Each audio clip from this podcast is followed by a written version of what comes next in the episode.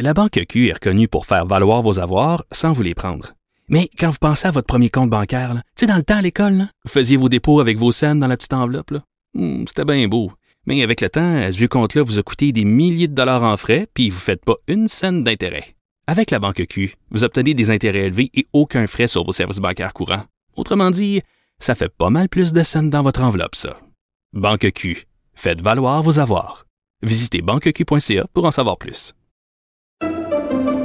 Pendant que votre attention est centrée sur vos urgences du matin, vos réunions d'affaires du midi, votre retour à la maison ou votre emploi du soir, celle de Desjardins Entreprises est centrée sur plus de 400 000 entreprises à toute heure du jour.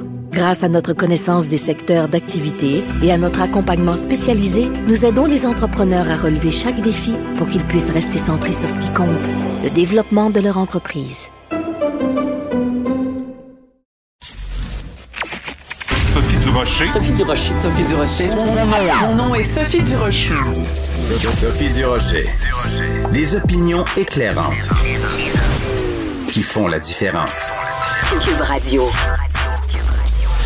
Lundi 10 janvier 2022. Bonjour tout le monde. J'espère que vous avez passé une excellente fin de semaine. Écoutez, euh, encore euh, aujourd'hui, encore cette semaine, on va bien sûr continuer à parler du variant Omicron. J'ai une amie qui travaille dans le système euh, juridique et qui me disait, quand on a annoncé les nouvelles mesures de confinement, entre guillemets, que l'impact sur les familles et sur la violence conjugale allait être énorme. Et là, voilà qu'on apprend que dans les maisons pour femmes victimes de violences, qu'il y a beaucoup de cas parmi le personnel euh, de gens qui ont contracté la COVID et qui donc ne peuvent pas venir travailler. Donc en plus d'avoir une augmentation du nombre de cas, on a une diminution du nombre de gens qui sont capables d'en prendre soin. La situation est vraiment euh, catastrophique. Donc en ce début d'année, une pensée toute particulière pour euh, les femmes et les enfants victimes de violences conjugales. Quand j'ai vu cette nouvelle-là dans le journal ce matin, j'ai poussé un très triste. Ben voyons donc. De la culture aux affaires publiques. Vous écoutez Sophie Durocher. Cube Radio. Et quand on entend parler aux nouvelles ou qu'on lit dans les journaux, qu'on écoute à la radio, qu'on entend le mot délestage, c'est peut-être quelque chose d'abstrait. On se dit, bon, à cause de la pandémie, les hôpitaux sont obligés de faire du délestage et de remettre à plus tard des opérations ou des traitements ou des consultations.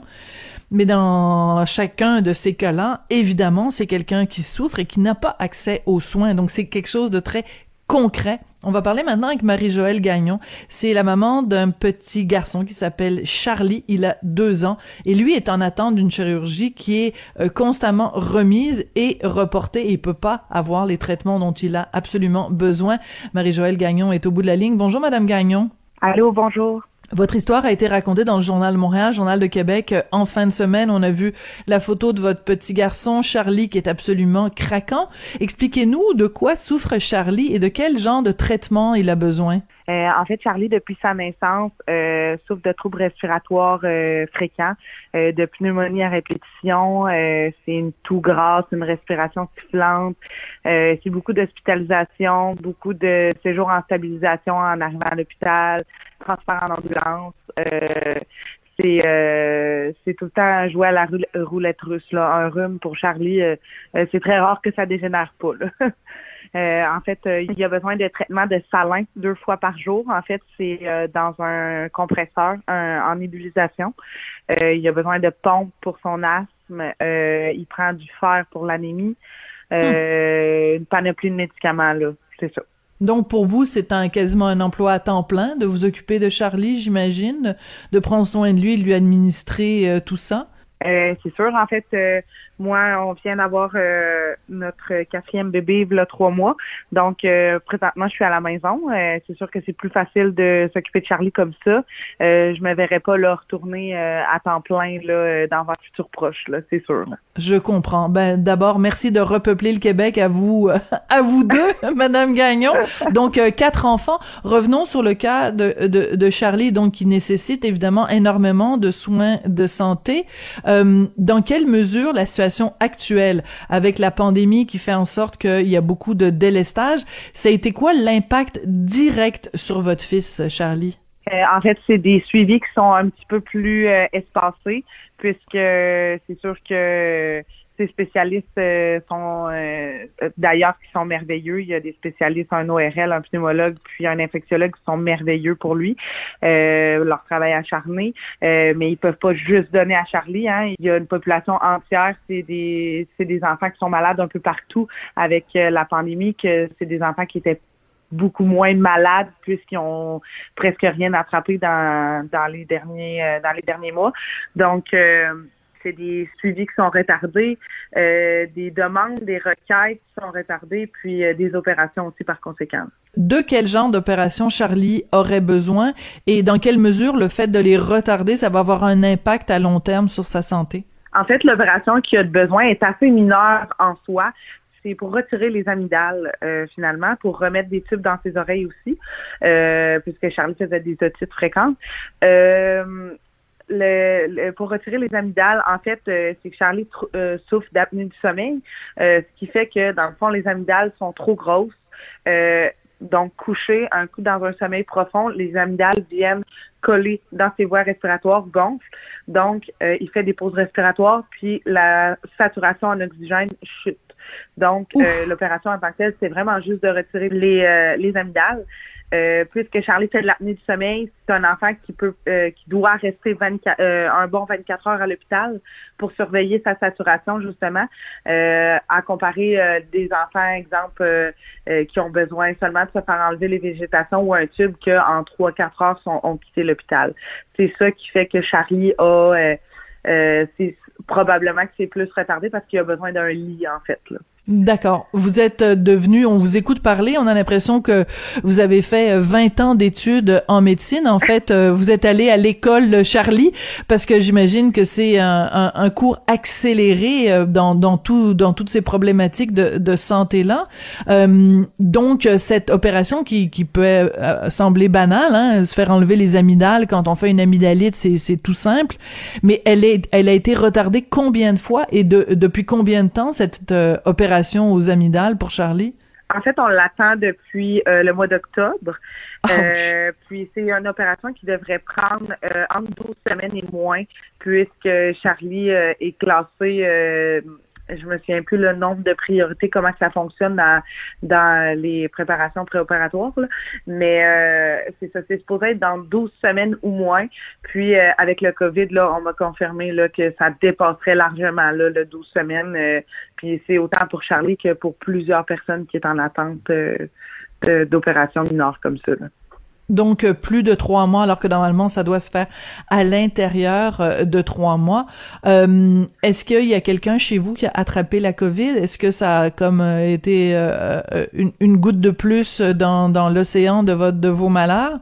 Non, non. En fait, Charlie, depuis le début de la pandémie, doit être rendu à au moins 18 ou 19 tests euh, PCR, puisque à chaque fois qu'il est hospitalisé, à chaque fois euh, qu'il a un symptôme, qu'il a de la fièvre, qu'il a une surinfection pulmonaire, on devait le tester, euh, soit à l'hôpital ou dans un centre de, de dépistage.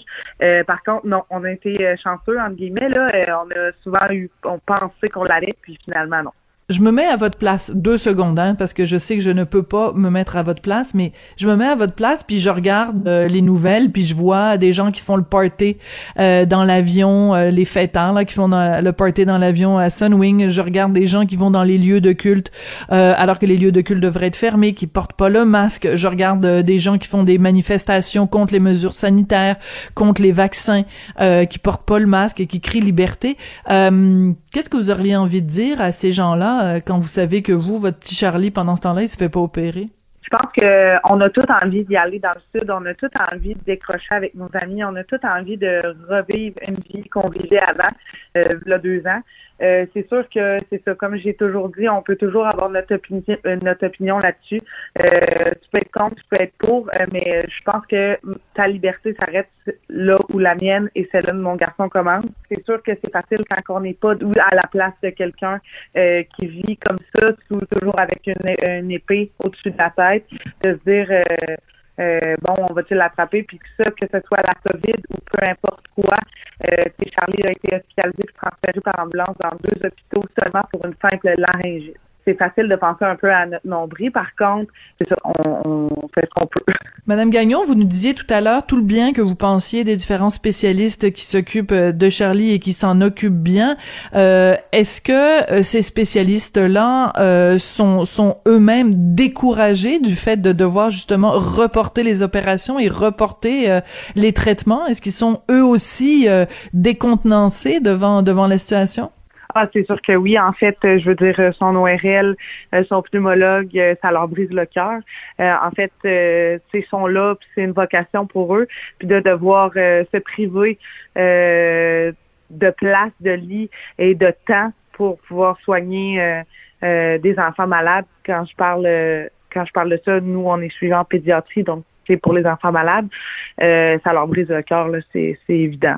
Comment euh, ça se gère dans une maison quand on a quatre enfants, surtout un enfant tout jeune, là, trois mois, c'est vraiment euh, tout récent que vous venez euh, d'accoucher. Comment votre, vous, arrivez à organiser votre vie entre les soins que vous devez prodiguer à Charlie, vivre avec le stress aussi de sa condition et gérer entre guillemets les, les trois autres enfants qui ont aussi besoin de vous, Madame Gagnon? Euh, je crois qu'on survit. euh, c'est une routine qu'on a fini par s'établir. Il n'y a jamais une journée de pareil. Il n'y a jamais une journée. Euh, c'est ça, il y a une journée que ça peut super bien aller. Le lendemain, Charlie peut décliner. Euh, il y a des nuits qu'il peut désaturer trop de fois, il se réveille, c'est fréquent, euh, il se réveille en pleurant, il tousse trop. Fait que c'est sûr qu'il n'y a pas de nuit de pareil, il n'y a pas de journée de pareil, puis on y va, euh, on y va à la minute.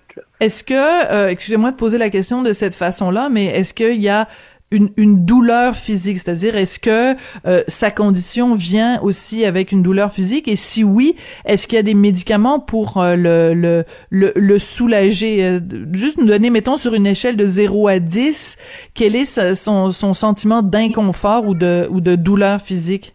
Si on parle quand il est en surinfection, en fait, les surinfections, c'est quand que vu vu sa dysphagie, en fait, il y a les liquides tombe, une partie de liquide qui tombe dans ses poumons. Donc, on fait juste penser à du, quand on pogne un bouillon, là, dans, euh, dans l'eau, ça fait mal. Bon, ben, lui, euh, il y a du lait qui tombe dans ce, dans ses poumons, ça l'infecte. Donc, euh, c'est des pneumonies. Une pneumonie, ça fait mal, c'est de la toux. Il finit par en vomir. Une toux, c'est un, des maux de gorge. C'est sûr que c'est, lui, c'est comme si, euh, ses poumons il faisaient mal en tout temps. Euh, quand il se réveille puis qu'il est à bout de souffle à cause d'une apnée, euh, c'est un inconfort. Par contre, il n'y a pas de, de, de médicaments pour euh, le soulager comme de la, de la, de la morphine ou un narcotique. C'est plus en cas de besoin quand c'est ses poumons sont trop enflés, bon, on donne un anti-inflammatoire puissant, ce qui fait que ça l'agite beaucoup. C'est l'effet secondaire euh, de ce médicament-là. Mais euh, c'est ça, non, il n'y a pas de douleur. Euh, c'est sûr que c'est tout dépendant du symptôme. il peut avoir une douleur, oui, comme je disais, mais euh, je veux dire, Charlie vit très bien. Tout le monde qui le connaît euh, savent à quel point que cet enfant-là sourit depuis la première journée qu'il est né hmm. jusqu'à maintenant. Euh, il a tout le temps vécu comme ça. Donc, je pense que lui, pour lui, c'est un mode de vie, en guillemets. C'est triste à dire. Par contre, tout le monde l'appelle le petit guerrier. Là. Puis, il porte bien son nom, je pense. Il porte bien son nom, Charlie, le petit guerrier. Euh, donc, c'est ma collègue Catherine Bouchard qui a fait une entrevue euh, avec vous, qui a raconté euh, votre histoire dans le Journal de Montréal, Journal de Québec. ça a été publié hier dans le journal. Quelle a été la réaction depuis que le texte a été publié, Madame Gagnon?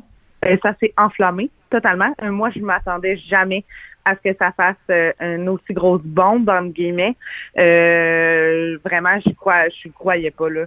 Euh, je m'attendais pas à avoir des demandes d'entrevue comme ça.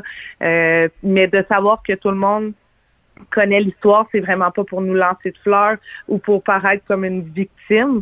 C'est vraiment juste pour donner la voix à tous les enfants, puis tout, autant enfants, adultes, euh, parce que je vois souvent des commentaires ah ben un enfant ça vaut pas mieux qu'un adulte ou qu'une personne âgée. En fait, on englobe tout ça. Euh, puis il n'y a pas personne qui mérite d'attendre, il n'y a pas personne qui mérite d'être laissé de côté euh, en raison du, du délestage, vraiment. Donc euh, majoritairement des commentaires euh, positifs. Euh, on sait qu'il y a aussi des nonos peut-être qui, qui font des commentaires dérogatoires, mais ces gens-là, il ne faut pas les écouter. Est-ce que toute cette vague d'amour-là et d'appui et de support, est-ce que ça, ça, ça met un petit peu de baume sur dans votre cœur de savoir que comme ça, votre histoire a autant touché le Québec et qu'il y a autant de gens qui, qui ont de la compassion et de la, de la bienveillance pour vous et toute votre famille? Ben c'est sûr que oui, parce que je veux dire justement des nonos entre guillemets, il va toujours en avoir qu'on fasse quelque chose ou qu'on fasse le contraire. Tout le monde, il y a tout le temps quelqu'un qui va mettre son grain de sel. C'est comme ça. Euh, je veux dire de savoir qu'on est justement qu'on n'est pas toute seule puis que ça s'est propagé, que ça a fait une grosse vague. C'est sûr qu'on se sent moins euh, euh abandonné puis euh, laissé à notre sort. C'est sûr. Écoutez, je vais faire euh, quelque chose avec vous, Madame Gagnon. Euh, dès que vous avez euh, une nouvelle positive, c'est-à-dire soit l'opération ou différents développements positifs dans, dans l'histoire de Charlie, ben contactez-nous pour qu'on puisse vous redonner la parole une autre fois, parce que dans cette période vraiment sombre et, difficile, on a tous besoin d'histoires qui se finissent bien et d'histoires d'espoir. Donc, contactez-nous. Puis entre-temps, ben, je vous demanderai de prendre Charlie dans vos bras et lui donner un gros bisou de la part de tout le monde ici euh, à Cube Radio et de la part de tous nos auditeurs. Et la même chose pour les, trois frères, hein, Louis, Milan, Éloi et votre conjoint également. Vous êtes euh, une belle famille et c'est une histoire qui nous a tous, euh, tous touchés ici. J'en perds mon français, qui nous a tous touchés à Cube. Merci beaucoup d'être venu nous parler aujourd'hui. Mais ça fait plaisir. Merci à vous.